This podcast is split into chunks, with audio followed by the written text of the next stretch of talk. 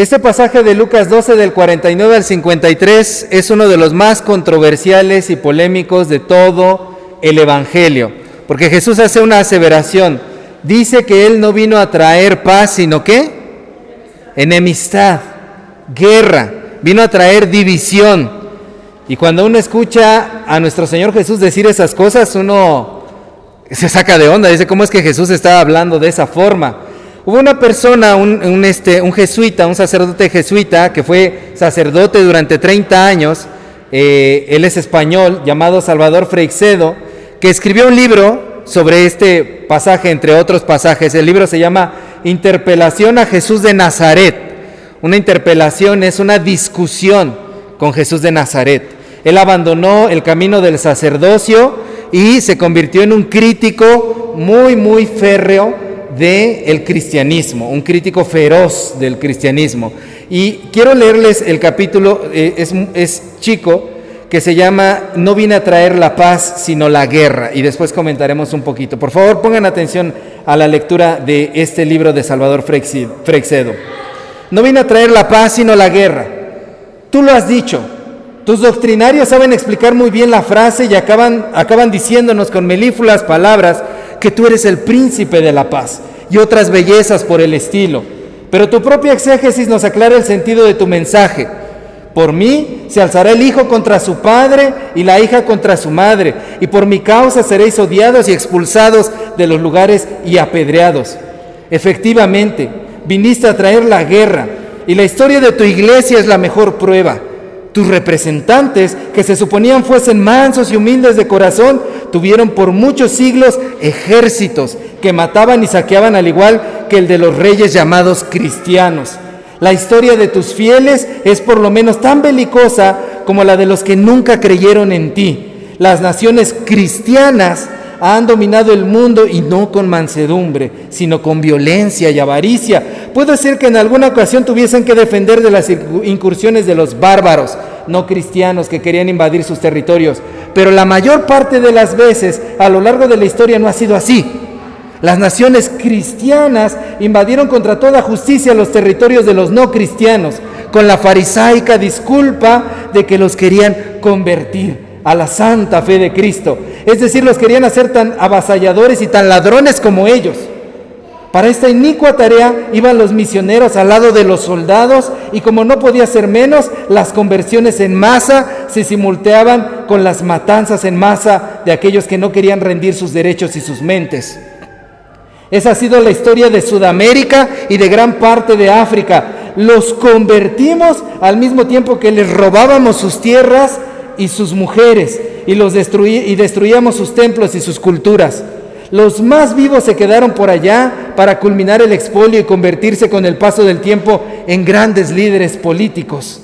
Pero los pobres indios y los pobres negros han ido de mal en peor hasta el estado lamentable en que actualmente se encuentran, arruinados, transculturados y llenos de complejos al haber perdido su propia identidad, dominados por unos políticos rapaces y frecuentemente asesinos, herederos de conquistadores y misioneros, y desesperados como pueblos al no ver solución para sus crecientes males. Pero eso sí, con fe en ti siguiéndote como borregos en las grandes solemnidades y procesiones, creyendo ingenuos que tú vas a salvarlos de sus desgracias, cuando tú eres el gran culpable de todo lo que les ha sucedido. Todos son cristianos y el continente está lleno de templos dedicados a ti. En las más altas montañas por todas partes se pueden ver grandes estatuas tuyas en ademán de bendecir a las pobres multitudes depauperadas y en no pocas ocasiones hambrientas. Creen todavía en ti porque no saben, a pesar de que bien claro lo dijiste, que no venías a traer la paz, sino la guerra. Que bien has cumplido esa palabra tuya. Y si miramos a la parte norte del continente americano, nos encontramos con que allí tus cristianos actuaron de manera muy diferente. Allí no derribaron templos, porque casi no lo sabía, ni destruyeron culturas. Allí tus cristianos cazaron a los indios, igual que a los bisontes, hasta que los aniquilaron. Igual que a los animales, cuando posteriormente se dieron cuenta de que aún quedaban algunos indios y unos pocos bisontes, los metieron en reservaciones para que perdurasen como un recuerdo de que habían sido los primitivos pobladores de aquellas tierras. A los bisontes les ha ido mejor que a los indios, porque se han multiplicado, mientras pasen apaciblemente en los terrenos que han sido acotados, mientras que los indios, sumergidos de repente y artificialmente en una cultura que no es la suya, agonizan diezmados por el aburrimiento y el alcohol. Estos son tus cristianos, Jesús de Nazaret. Así actúan cuando quieren extender tu reino. Lo extienden al igual que lo extendió aquel otro alucinado llamado Mahoma, a golpe de espada y con guerras santas. Tus discípulos organizaron otras guerras santas a las que llamaron cruzadas. Y por amor a ti asesinaron a miles de seres humanos cuyo único pecado era no creer en ti. Y si malos fueron para con los no creyentes, peores aún fueron entre sí, odiándose a muerte y matándose durante siglos por diferentes interpretaciones de tus confusas y contradictorias prédicas. ¿Por qué no dejaste nada escrito indicando claramente cuál era tu voluntad y cuáles eran tus ideas? Hubieses evitado las espantosas carnicerías que tus discípulos, unos contra otros, pensando en todos ellos, tenían la interpretación correcta fielmente de tus deseos y de tu pensamiento. La historia de Europa durante 20 siglos es una continua lucha entre tus seguidores. Primero se excomulgaban y se perseguían porque unos decían que tú eras Dios y otros lo negaban.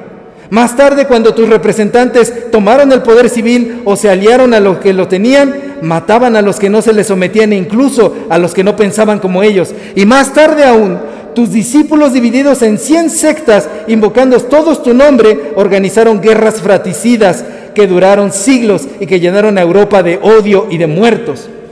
¿No habías dicho tú que estarías con tu iglesia hasta el fin de los siglos? ¿No veías desde las alturas cómo tu iglesia tenía y tiene desgarradas las entrañas con tantas divisiones y peleas? ¿Por qué entonces no las has socorrido y has permitido que se desmiembren tantas sectas que todavía siguen haciéndose la guerra, aunque hoy ya no sean en los campos de batalla, sino mediante libros, en emisiones de radio y en las pantallas de televisión? ¿O fallaste tu promesa? ¿O hablaste por hablar sin saber bien lo que decías? O no tienes poder ninguno desde el más allá sobre este cúmulo de confusas creencias que se han extendido por el mundo como un tumor canceroso. Hoy día ya las ideas religiosas en Occidente no son como antaño causantes de las guerras, porque las sociedades más evolucionadas han caído en la cuenta de que los dogmas que tú representas siguen se siguen sosteniendo y no tienen sentido. Hoy día las guerras resultan de la paranoia y de las ambiciones de unos cuantos audaces a quienes la masa escoge democráticamente o que se han adueñado del poder por la violencia o el engaño. Pero si las guerras de religión han pasado a la historia, todavía se dan infinitas batallas familiares y sociales contra los herejes que no quieren someterse al credo cristiano oficial. El que esto escribe sabe muy bien lo que son estas batallas sociales debidas a la religión por haberlas padecido en propia carne a raíz de su rebelión contra los dogmas y contra el fariseísmo de los jerarcas. Con motivo de mi libro Mi iglesia duerme, escrito hace ya más de 20 años, muchos de los que hasta entonces habían sido grandes amigos no volvieron a dirigirme la palabra y se apartaron de mí como de un apestado. Y con gran dolor tengo que también decir que personas que me querían entrañablemente comenzaron a sufrir cuando se dieron cuenta que mis ideas ya no eran ortodoxas. El amor que me tenía les impidió alejarse de mí, pero entre nosotros se hizo un vacío que no existía antes. Efectivamente, viniste a traer la guerra y hasta te jactas de ello, contradiciéndote a ti mismo. Tu frase, el que no está conmigo está contra mí, es el perfecto lema de la intolerancia y nos da la pauta para toda la violencia que vemos en la actuación de tus seguidores a lo largo de la historia y hasta de la ascética predicada por tus fanáticos, directores de almas y místicos guerra contra sí mismo, guerra al placer, guerra a las pasiones, guerra al sexo. Todo lo agradable de la naturaleza es sospechoso para ti y para tus seguidores. Ya lo dijiste con otras palabras indicadoras de tu talante rigorista y apasionado. La vida del hombre sobre la tierra es lucha. Y los aturdidos hombres nos preguntamos, ¿lucha? ¿Por qué? ¿No entraste en el mundo invocando la paz? ¿No es lucha enemiga de la paz?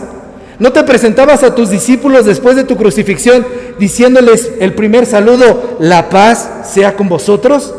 ¿No es la vida ya de por sí bastante agitada y dificultosa para que encima vengas tú a hacérnosla más difícil?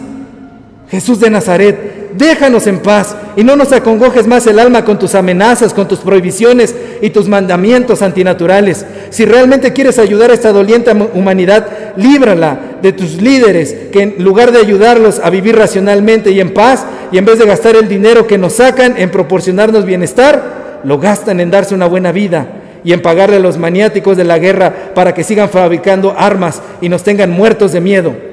Hacen lo mismo que tú nos dicen que se sacrifican por nosotros y que su trabajo es solo por nuestro bien, pero la cruel realidad es que nos llenan de angustia, robándonos nuestro dinero y nuestra paz. Si realmente amas a la humanidad, danos líderes que realmente sean mansos y humildes de corazón, como tú predicabas y como ciertamente no han sido tus representantes y seguidores. Danos la paz que nos prometiste y que no nos dejaste. Mi paz os dejo, mi paz os doy. ¿Hablabas en serio? ¿Cuándo ha habido paz en el mundo?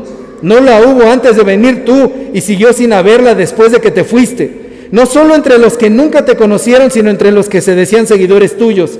Qué inflamados con tus prédicas fanáticas hicieron correr ríos de sangre en el mundo entero y abusaron inmisericordiosamente de los pueblos menos desarrollados. Mi paz os dejo, mi paz os doy qué ciegos están tus seguidores y qué ciego estuve yo por tantos años al no ver la enorme mentira de esta y de otras muchas palabras que tú ilusoriamente dijiste y que tus interesados representantes han seguido repitiendo pomposamente, aunque viesen a su alrededor la miseria, el odio y la guerra campando por sus respetos. Tú dijiste que tu paz no era como la del mundo. No sabemos cómo es la paz del mundo, pero tampoco sabemos cómo es la tuya porque a lo largo de la historia hemos podido ver muchas veces como hombres y mujeres que se entregaron a ti en cuerpo y alma y que lógicamente deberían haberse hecho merecedores de la paz que tú prometiste, se vieron atropellados injustamente y privados no solo de la paz, sino de la vida. ¿Dónde estabas tú para hacer valer tu promesa? Esperemos que lo estuvieses aguardando en el reino de los cielos, porque también habías dicho que de los pobres de espíritu sería el reino de los cielos. Esperemos porque ciertamente ni a los pacíficos ni a los pobres de espíritu les ha ido nunca demasiado bien en el reino de la tierra. Son palabras de Salvador Freixedo que cuestiona a Jesús. Y yo diría que más que cuestionar a Jesús, nos cuestiona a nosotros, como cristianos. ¿Qué hemos hecho de la fe? Cuando Jesús dice no vine a traer paz, sino enemistad, ¿qué significa eso? Porque a lo largo de la historia varias personas han tomado estas palabras de forma literal y como dice Salvador Freixedo, han abusado de otros, han asesinado a otros y han atropellado los derechos de otros. Esas personas no dudan. Esas personas no se andan con tibiezas ni mediocridad. Esas personas son capaces de llegar hasta las últimas instancias para usar todo su poder, dinero, recursos y violencia con tal de imponer sus ideas. Como lo dice este hombre, tantos pueblos masacrados, tantas personas muertas, tanta sangre derramada en nombre de Jesús, en un mal uso del nombre de Jesús. Y nosotros, los que creemos en el príncipe de la paz, ¿Tenemos la misma ferocidad que los que han matado en nombre de Jesús? ¿Tenemos la misma certeza que los que han matado en nombre de Jesús? ¿Tenemos el mismo valor? ¿Tenemos la misma firmeza y determinación? Porque ellos no dudaron. Y nosotros constantemente dudamos. No somos capaces de llevar la paz a sus últimas instancias. No somos capaces de llevar el amor a sus últimas consecuencias. No somos capaces de vivir la fe hasta el último momento. No somos capaces de predicar la esperanza hasta el final de los tiempos. Muchas veces vivimos una fe de mentiritas. Una fe que no es fe. Un amor que no es amor. Una esperanza que no le da esperanza a nadie y en lugar de unir, dividimos. El llamado que hoy gritos como el de este hombre que escribió este libro y que también surgen del Evangelio para nosotros es que nosotros entendamos que seguir a Jesús es algo en serio. y que se lleva hasta sus últimas consecuencias. Hace rato en la clase de tesalonicenses veíamos que Jesús es la garantía de que si Él resucitó, nosotros también resucitaremos. Pero también es la garantía de que si Él pudo vivir sus ideales y el reino y los valores del reino de Dios hasta sus últimas instancias, nosotros también podemos, porque Cristo está con nosotros. El llamado en esta tarde es a que vivamos una fe que sí es fe. Y por eso la pregunta del título, ¿de qué lado estás? Porque si no estás del lado de los que viven la fe en serio, estás del lado de los que viven la fe para muerte de otros. Porque no estás haciendo nada en contra de todas esas maquinaciones satánicas que se han hecho en nombre de Cristo. Y necesitamos como pueblo de Dios levantarnos para poder construir el reino de Dios y ser verdaderos cristianos. Amén. Pongámonos de pie. Amado Padre, gracias Señor por tu palabra. Gracias Señor porque hoy nos llamas a la determinación y a la seguridad. En ti estamos seguros y en ti podemos vivir una fe verdadera y en ti Señor tenemos todo lo que necesitamos. Gracias Señor por invitarnos a vivir de una manera leal a tu reino y a tu evangelio. Te glorificamos en el nombre de Jesús. Amén.